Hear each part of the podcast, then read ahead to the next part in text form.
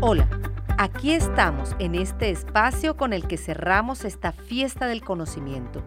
Nuestro anfitrión, Stanislao Zuleta, nos compartió su escrito acerca de la lectura y con él posturas y reflexiones que con seguridad despertaron nuestra curiosidad. Bienvenidos. Las profesoras Mayra Orozco y quien les habla, Rocío Cañón, nos dejamos afectar por el texto saboreamos, rumiamos y digerimos cada idea. Por supuesto, escuchamos con atención y disfrutamos de las participaciones de ustedes, estudiantes de sociología y de lectura crítica que aportaron a la fiesta. Hola Rocío y estudiante, quiero resaltar que en el texto se evidencia la importancia que para Stanislao Zuleta tiene autores como Nis y muchos otros más. Y como cuando vamos a una fiesta conocemos a nuestros anfitriones y demás invitados, es importante que recordemos quién fue Stanislao Zuleta. Este autor nació en febrero de 1935 en Medellín y murió en Cali en febrero de 1990 a los 55 años. Llegó a ser uno de los intelectuales más respetados de todo el país. Su trabajo como catedrático filósofo y autodidacta, además de sus grandes cualidades para la palabra, merecieron que le llamaran el maestro Zuleta.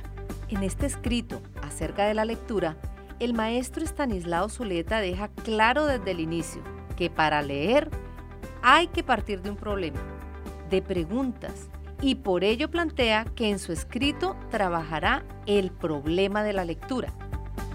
Sí, y para plantear el gran problema de la lectura nos presenta una cita de Nietzsche que dice, comillas, existe la ilusión de haber leído cuando todavía no se ha interpretado el texto, cierro comillas. He aquí el problema. Al leer, ¿interpretamos el texto o nos conformamos con repetir irreflexivamente lo que plantea el autor? El código. Zuleta afirma que en la lectura no hay ningún código común previo, pues el texto produce su propio código. Él le asigna el valor. Ese es un punto importantísimo en la teoría de la lectura y es en la relación texto-lector en la que este último tiene que buscar descifrar, descubrir lo que el texto nos quiere decir. Y aquí el autor ya no juega ese papel principal, pero su visión del mundo hace aportes que a la luz del contexto del lector permiten construir nuevas ideas. O sea, es la interacción entre el lector y el autor. Y seguir escudriñando a partir de nuevas preguntas y nuevas reflexiones que en esta oportunidad se hace el lector.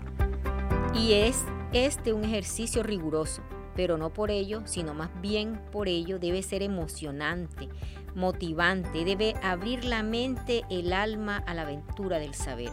El maestro Estanislao nos cita a Nis cuando éste hace una invitación para que el lector descifre e interprete la lectura y al tiempo la disfrute y se permita asombrar por su contenido. Y es aquí donde Nis afirma que él requiere de un lector tranquilo, sosegado, calmado, que rumie lo que lee. Como la vaca, comillas. Los rumiantes son animales que digieren los alimentos en dos etapas. Primero los consumen y luego realizan la rumia.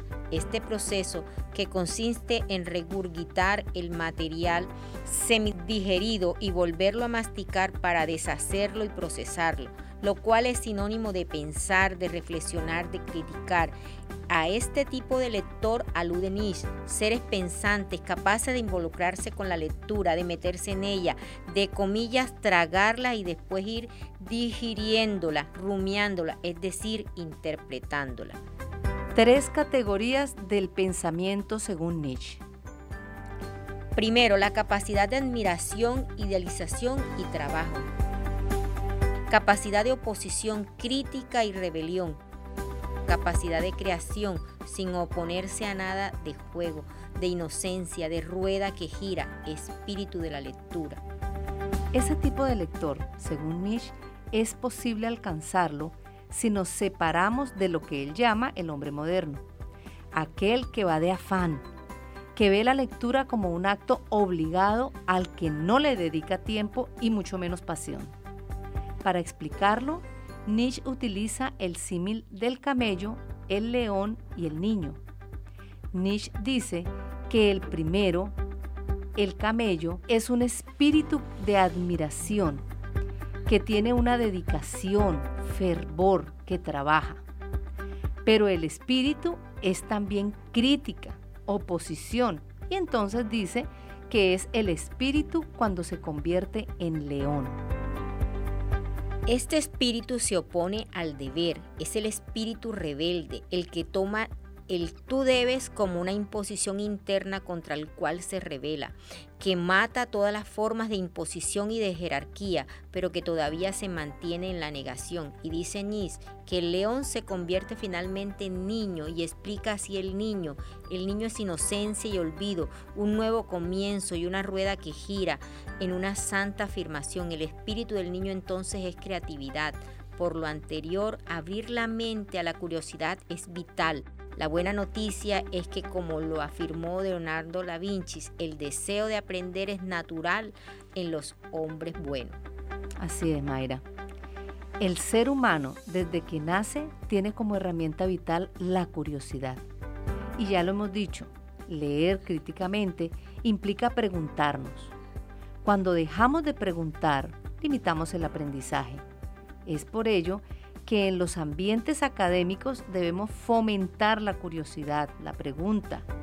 Pero muchas veces en el aula de clase, el estudiante que cuestiona es señalado por sus compañeros e incluso por algunos profesores como pesado, saboteador, cansón.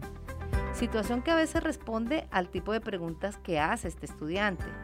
Pero es evidente que en la medida en que en la clase se proponga la discusión y se reflexione de manera permanente, el análisis de la realidad cada día será más complejo y las preguntas de docentes y estudiantes serán de mejor nivel.